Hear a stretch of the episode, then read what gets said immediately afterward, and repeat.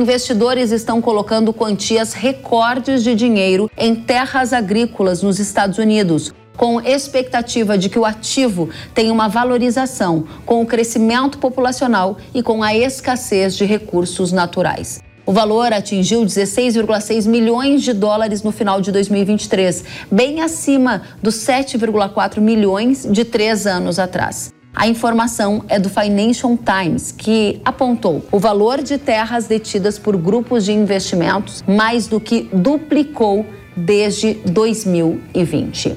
O preço das terras agrícolas disparou nos Estados Unidos nos últimos anos, com efeitos da pandemia e da guerra na Ucrânia, no preço das commodities, também favorecendo a valorização deste ativo. A gente vai tratar agora desse fenômeno que está acontecendo lá nos Estados Unidos e vamos trazer as perspectivas para o mercado de terras no Brasil a partir agora de 2024, o que vem por aí. Para essa conversa, a gente recebe o Anderson Galvão, que é diretor da Celeris. Anderson, seja muito bem-vindo. Olá, Kelly. Olá a todos que nos assistem. Obrigada pela sua companhia, Anderson. E a gente há pouco dava destaque aqui a essa reportagem do Financial Times que chama a atenção para o grande aporte de recursos dos investidores em terras agrícolas nos Estados Unidos, diante de uma crença de que esse é um ativo que vai se valorizar muito mais nos próximos anos. Esse é um movimento exclusivo dos Estados Unidos ou é uma tendência que você tem observado acontecer em outras áreas do mundo, hein? É, esse é um movimento que eu diria que ele não é restrito aos Estados Unidos, a gente viu acontecer no Brasil também, isso aconteceu no Uruguai, Austrália, até mesmo na Europa, que são, a gente diria, mercados de preços de terra bastante maduros, ou seja, é um movimento quase que global. Movimento global e que tem uma tendência de continuar a acontecer? A, a gente tem situações distintas. O, o, mercado americano, o mercado australiano, eles são mercados muito mais institucionalizados, com a participação de fundos de pensão, fundos imobiliários, o que é ainda restrito ou ainda relativamente pequeno no Brasil. Então, uhum. a gente uhum. tem comportamentos distintos. O que eu posso dizer, pelo que a gente estuda aqui na casa, é que esse movimento de alta, de sustentação dos preços, ele tem elementos que às vezes eles são comuns a esses diferentes mercados por mais que cada um deles tenha a sua característica. E esses elementos comuns, por exemplo, na reportagem, eles estão falando em aumento da demanda de alimentos no mundo e escassez de recursos naturais. Tem outros elementos além desse que você colocaria nessa conta que leva a essa tendência que eles estão apontando?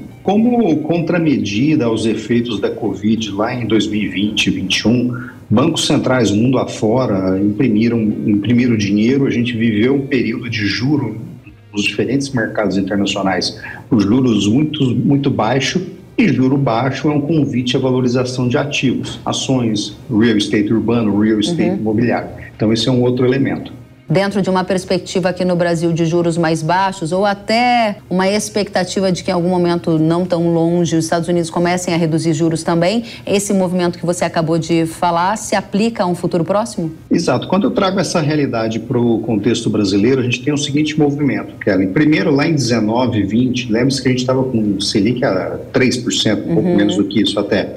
Então, a gente teve um movimento de juro baixo que, além do próprio dinheiro do agro, do produtor rural que passou a comprar mais terras pelos temas de demanda e tudo mais, a gente teve também o investidor do asfalto, o investidor da Faria Lima, uhum. indo atrás do, do ativo imobiliário rural tal como a matéria do Financial Times cita para a realidade norte-americana. Depois, até pelo surto inflacionário, inflação dos alimentos, que é até consequência desse boom de liquidez global, o Brasil e outros países da América Latina foram é, é, mais cedo no movimento de alta de juros, tanto que o problema de inflação na região resolveu antes desses países, e isso, obviamente, lá em 2022 e 2023 afasta um pouco o investidor financeiro do mercado de terras, no caso do Brasil, e agora, com uma Selic já com viés de voltar para um patamar de um dígito, mesmo que uhum. alto, terra agrícola já volta a ser interessante novamente no mercado brasileiro. A gente vai entrar agora no mercado brasileiro mais no detalhe. Eu volto a falar com você em alguns segundos. Fica com a gente, Anderson.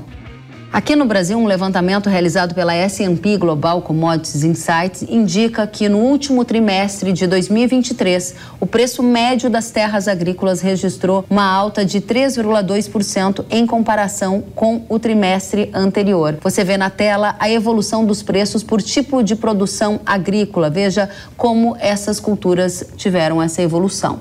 A recente queda do preço das commodities e os impactos na rentabilidade agro explicam o baixo volume de negócios no mercado de terras brasileiro no último ano. A gente preparou também uma tela para mostrar onde é que estão as áreas agrícolas mais caras do país.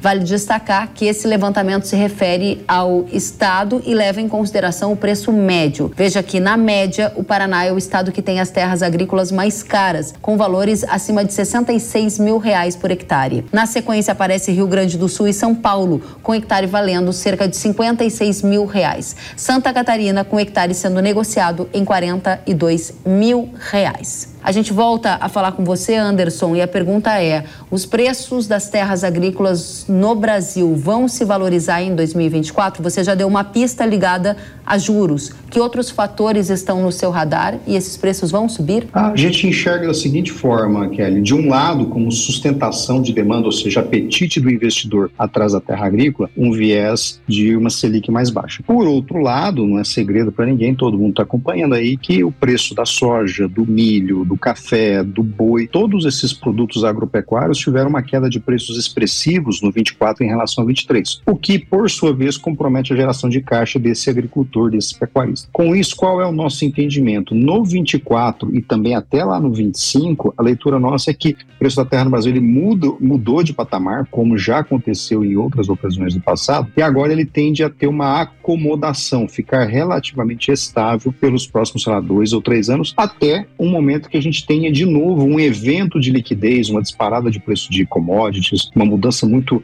muito, muito brusca nas condições de liquidez. Então, a nossa leitura é de estabilidade para o preço da terra, o que não necessariamente significa estabilidade para o valor do arrendamento. Interessante essa diferença que você coloca. Explica para gente por que não necessariamente para o valor do arrendamento. Voltando no tema da terra, né? O agricultor ou dono de terra, quando ele vê, por exemplo, um, um momento de menor liquidez, como é o caso agora, ele simplesmente tira a terra do negócio ou do mercado e o preço estabiliza, ou seja, uma equação de oferta e demanda. No caso do arrendamento, aquele agricultor que arrendou terras, inclusive a valores que a gente entende bastante caros, bastante fora do padrão normal de rentabilidade lá no 22 no 23, a conta não fecha no 24 qual é a opção para esse agricultor que arrendou essa terra cara? Ou ele vai renegociar um novo valor com o dono da terra, ou ele simplesmente vai devolver a terra porque a conta não fecha. Arrendamentos de 18, 20 sacas de soja, dependendo da região do cerrado que a gente passou a observar, é uma conta que não fecha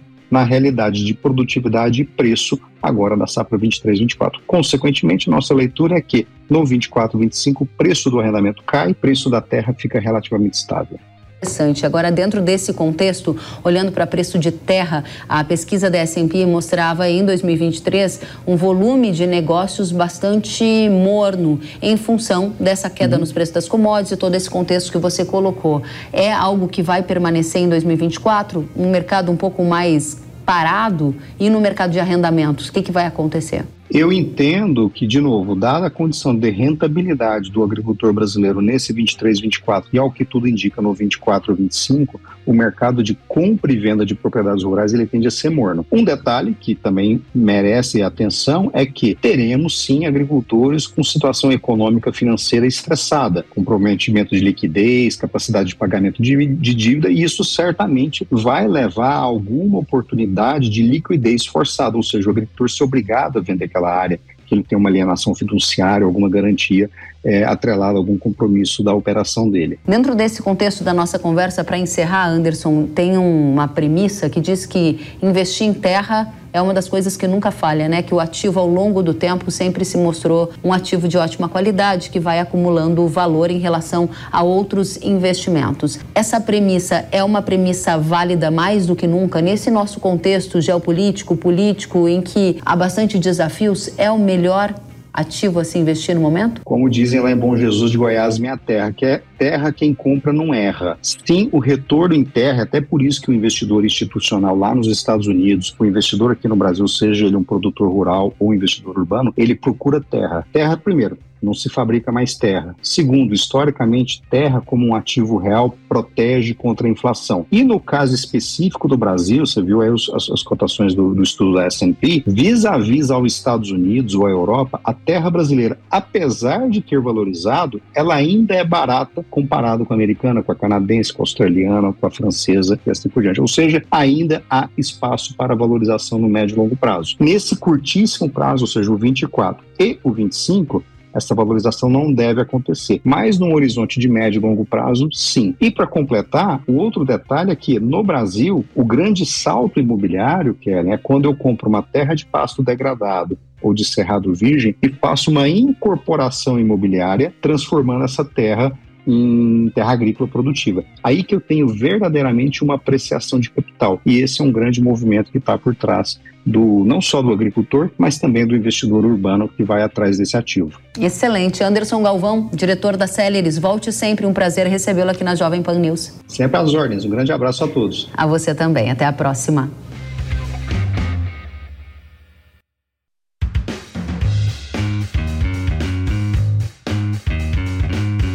Bom que você gostou da entrevista. Se quiser novas atualizações, siga kellen.severo no Instagram. Aproveite também para deixar o seu comentário neste episódio e avaliar o Kellen Severo Podcast na sua plataforma de áudio. Até a próxima!